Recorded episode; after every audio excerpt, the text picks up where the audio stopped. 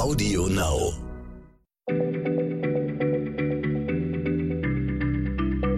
Schneller Schlau, der kurze Wissenspodcast von PM. Hallo, liebe Hörerinnen, liebe Hörer, herzlich willkommen zu einer neuen Folge unseres Podcasts Schneller Schlau, der kleine Wissenspodcast von PM. Heute habe ich mir wieder äh, Hilfe aus dem Physikerlager geholt. Ich habe ja so einen ganzen Schrank zu Hause mit Physikern drin. Und heute habe ich auch vom Regal Johannes Kückens runtergeholt, der mir heute eine, mir als Hobbybergsteiger, ich bin übrigens Jens Schröder, ich habe mich auch noch nicht, nicht selber vorgestellt, mir als Hobbybergsteiger heute eine Frage beantworten soll, hoffentlich kann er das, die mich persönlich schon lange sehr interessiert. Hallo Johannes. Hallo Jens, ja, ich freue mich mal wieder dabei zu sein. Was hast du denn auf dem Herzen? Erzähl. Also ich bin, ich gehe ja gerne Bergsteigen, Bergwandern. Ja. Und wenn man dann sich in die Höhe bewegt, da gibt es so eine Faustregel, die habe ich bisher immer einfach so hingenommen, nämlich alle 100 Meter Höhe, die man gewinnt, wird es um ungefähr ein Grad Celsius kälter. Mhm. Also das sagt man so und das, das äh, entspricht auch so dem, was man so erlebt. Aber ich habe mich gefragt, warum ist das eigentlich so? Also warum ist es auf dem Berg kälter als im Tal. Also je weiter oben ist man doch eigentlich, denkt man so näher an der Sonne. Also sollte man doch ein bisschen stärker gewärmt werden. Ihr lacht nicht, das ist ja meine laienhafte Interpretation. Ja. Und dazu kommt ja auch noch, pass mal auf, in der Sauna kennt man das ja, warme Luft steigt nach oben. Ja. Oben ist es ja immer wärmer. So, und trotzdem ist es, je höher man kommt in den Bergen, umso kälter. Und das finde ich komisch. Ja, und es wird noch komischer, wenn ich dir verrate, dass je höher man aufsteigt, dass es sich plötzlich wieder umkehrt. Also irgendwann wird es plötzlich wieder tatsächlich wärmer und dann wird es wieder kälter. Also es ist richtig verrückt, was da los ist in der Atmosphäre. Äh, ich habe mir schon gedacht, dass es komplizierter ist, als äh, man sich das so denkt. Und deswegen haben wir hier eine ganze Folge zu dieser Frage. Und äh, deswegen fang mal an. Erklär mir mal erstmal, warum es auf dem Berg kälter ist. Genau, als erstes müssen wir verstehen, warum ist die Luft direkt über dem Boden überhaupt warm? Na gut, weil sie von der Sonne gewärmt wird. Die Wärme kommt ja immer von der Sonne. Ja, aber eben nicht in diesem Falle, beziehungsweise nicht direkt. Ja, die Sonne, die mhm. schickt ja ihre Energie zu einem ganz großen Teil als sichtbares Licht zu uns runter auf die Erde. Und das kommt deshalb auf dem Boden an, weil die Atmosphäre das sichtbare Licht fast gar nicht verschluckt, also nicht absorbiert. So, und die Atmosphäre ist deswegen auch durchsichtig, sonst könnten wir gar mhm. nichts sehen. Und das bedeutet aber auch, dass die Sonnenstrahlung die Luft in der Bodennähe ja gar nicht, gar nicht direkt erwärmen kann, weil sie sie eben nicht absorbiert, sondern weil sie einfach durchgeht. Das heißt, die Sonne kann die Luft am Boden gar nicht warm machen. Ja, nicht mit sichtbarem Licht, aber die Sonne schickt ja auch, wie wir von Sonnenbrandforschern wissen, äh, UV-Strahlung ja. oder auch Infrarotstrahlung, das ist ja direkte Wärme, die schickt ja. sie ja auch runter. Die kann, die kann doch auch Luft erwärmen. Das stimmt, aber gerade diese beiden Strahlungsarten, also UV-Licht und Infrarotlicht oder Strahlung, dafür ist die Atmosphäre eben längst nicht so durchlässig äh, wie für das sichtbare Licht. Ganz große Teile von der UV-Strahlung und auch von der Infrarotstrahlung werden schon in viel höheren Schichten in der Atmosphäre absorbiert und kommen deshalb eben gar nicht erst zum Boden. Ja?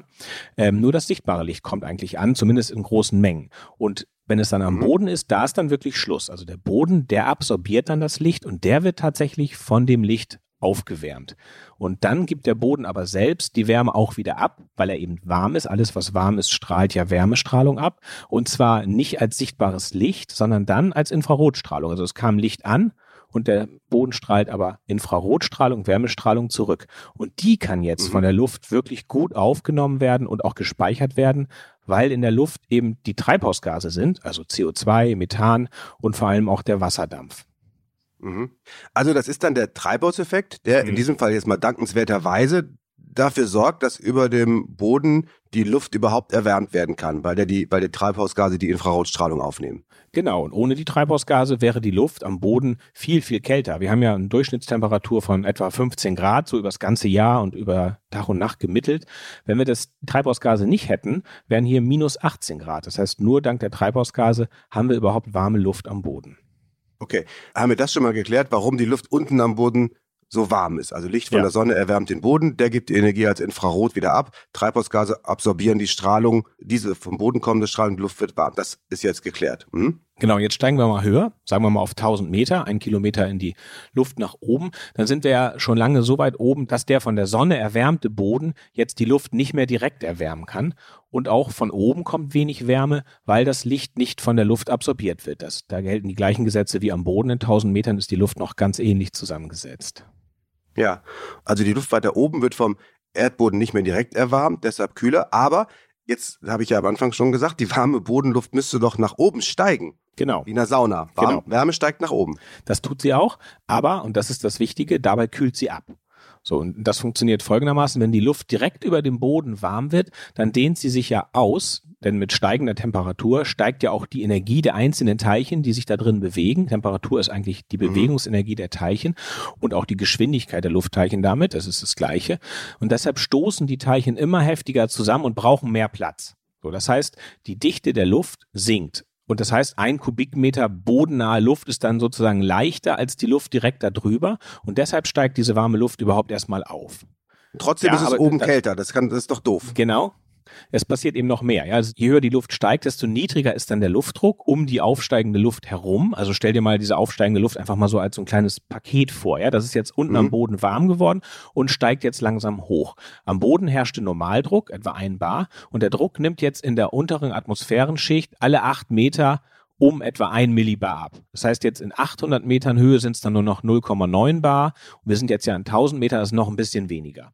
Mhm. So, weil der Druck jetzt aber mit der Höhe abnimmt, ist weniger Luftdruck um dieses Paket herum und deshalb mhm. dehnt es sich aus, weil es ja selbst den Druck von mhm. unten noch mitbringt. So, dafür muss es aber die umgebende Luft wegdrücken und das kostet Energie. Jetzt hat dieses Luftpaket aber gar keine äußere Energiequelle irgendwie zur Verfügung, aus der es Energie abzapfen könnte, um sich auszudehnen.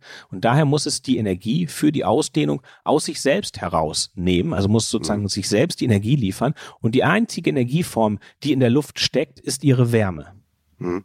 Also, okay, kann man so ausdrücken, die Luft verbraucht ihre eigene Wärmeenergie, wenn sie beim Aufsteigen wegen des geringen Drucks drumherum sich ausdehnen will und dafür Energie braucht. Und deshalb wird die Luft kälter, genau. weil sie ihre eigene Wärmeenergie, je weiter sie nach oben kommt, verbrauchen muss. Soweit habe ich es verstanden.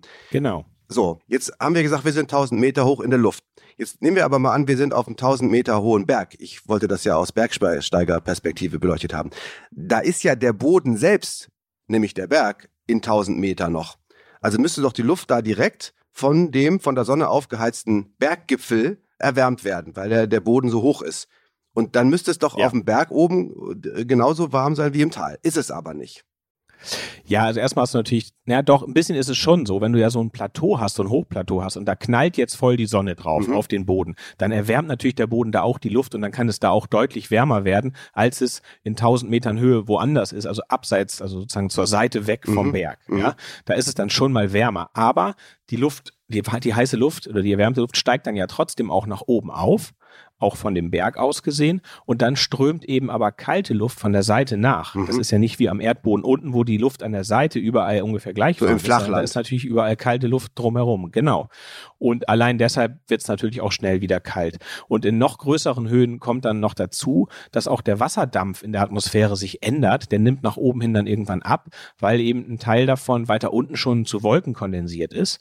Und Wasserdampf ist ja das Treibhausgas, was eigentlich den größten Anteil am Treibhauseffekt hat. Und wenn der Wasserdampf fehlt oder weniger in der Luft ist, anteilsmäßig, dann wird es auch kälter. Und das ist zum Beispiel bei Bergen, die dann über den Wolken liegen, also in großen Höhen, auch ein wichtiger Effekt, warum es weiter oben immer kälter wird. Hm.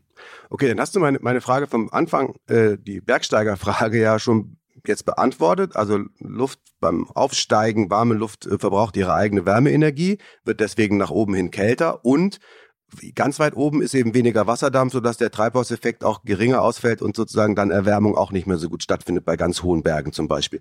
Äh, mhm. in, in der wird die Luft auch nicht mehr so warm. Das verstehe ich. Aber Du hattest anfangs noch so eine Bemerkung gemacht, dass es irgendwann sich das Ganze wieder umdreht und es mit zunehmender Höhe dann auch wieder wärmer wird, was ja ein bisschen voll gegen die Intuition geht.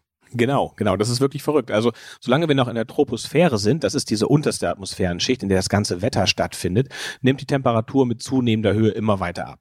So, dann erreichen wir irgendwann eine, eine Zone, die heißt Tropopause. Und das ist die Grenzschicht zwischen der Troposphäre und der nächst darüber gelegenen Schicht, der sogenannten Stratosphäre. Und die mhm. Tropopause, die liegt, ja, je nach Breitengrad so zwischen 6 und 18.000 äh, Metern Höhe. Okay, die Gründe für diese wechselnde Höhe, die unterschlagen wir heute mal. Heute geht's nur um Temperaturwissen. Ja. Genau. Tropopause. Tropopause. In dieser Grenzschicht, da ist die Temperatur dann ja bei ungefähr minus 50 Grad Celsius angekommen, sinkt jetzt mhm. aber, wenn je weiter man nach oben geht, nicht mehr weiter ab. Also die bleibt da zunächst ungefähr gleich. Man hat ja immer diese minus 50 Grad etwa, je nachdem, wo man da genau ist, vom Breitengrad her. Ähm, Und deshalb, weil die Temperatur plötzlich nicht mehr abnimmt, steigt auch die Luft, die von unten kommt, nicht mehr weiter auf weil wir nicht mehr dieses äh, Gefälle haben, dieses Temperaturgefälle. Und der Bereich, wo sich die Luft ständig durchmischt, ist hier dann auch wirklich zu Ende und damit eben auch der Bereich der Atmosphäre, in der das Wetter dann im Wesentlichen stattfindet. Mhm. Okay, das verstehe ich. Aber warum sinkt die Temperatur dann ab der Tropopause mit, mit steigender Höhe nicht mehr weiter? Das hattest du ja äh, angedeutet. Du hast ja eben den Mechanismus erklärt, warum es nach oben hin immer kälter wird. Das habe ich auch alles verstanden. Dieser Mechanismus, äh, eigene Wärmeenergie verbrauchen beim Aufsteigen und so weiter, der müsste doch da oben auch weiter funktionieren, je weiter ich nach oben gehe. Der ist doch noch, das müsste doch das Gleiche sein. Nee, also sobald man in der nächsten Sphäre ist, in der Stratosphäre, werden plötzlich ganz andere Effekte wichtig, die weiter unten noch keine große Rolle gespielt haben. Das heißt, da ändern sich quasi die Spielregeln nochmal. Und das liegt vor allen Dingen an der Ozonschicht. Die ist eingebettet in die Stratosphäre. Die liegt so in einer Höhe von 15.000 bis 30.000 Metern. Und die Ozonschicht absorbiert, das weißt du ja sicherlich auch, einen Großteil der UV-Strahlung von der Sonne. Die Luft nimmt mhm. also in diesen Höhen anders als die Luft darunter, direkt Energie von der Sonne auf, nämlich diese UV-Strahlung. Und dadurch steigt die Temperatur in der Stratosphäre wieder. Da wird auch Ozon gebildet, das sind auch noch Infrarotstrahlung auf, das hat auch einen Effekt. Also es sind ganz andere Spielregeln dort und deshalb nimmt plötzlich die Temperatur wieder zu und zwar bis auf 0 Grad Celsius am oberen Ende der Stratosphäre. Das ist ja in etwa 50 Kilometern Höhe. Mhm. Also bis zur Tropopause sinkt die Temperatur bei zunehmender Höhe? Bis auf minus 50 Grad Celsius sogar. Und ab da, wenn man noch weiter hochgeht, steigt sie mit zunehmender Höhe wieder an bis auf 0 Grad, wegen der ja. Ozonschicht. Habe ich verstanden. Ja. Und dann, es geht ja noch höher. Ja, dann kommt die Mesosphäre, dann geht die Temperatur wieder runter auf minus 100 Grad. Aber ich glaube, wenn wir jetzt noch weiter oben aufsteigen, dann, dann brechen wir hier die, das Zeitlimit von schneller schlau. Das wäre dann eine neue Folge vielleicht. Okay, alles klar. Wir machen dann mal eine Folge über Temperaturen über 100 Kilometer Höhe. Ja. Äh, das können wir mal probieren. Dankeschön, das, das war echt spannend. Das hat mir jetzt wirklich ein Rätsel, was ich äh, anderen Bergsteigern schon gestellt habe und mir niemand beantworten konnte, so physikalisch, äh, hat mir das gelöst und beantwortet. Das werde ich jetzt weitertragen in die Alpenvereinshütten, in denen ich demnächst mal unterwegs ja, bin. Viel Spaß Dankeschön. damit. Gerne. Und äh, bis bald, liebe Zuhörerinnen, liebe Zuhörer. Tschüss. Tschüss. Schneller Schlau, der kurze Wissenspodcast von PM.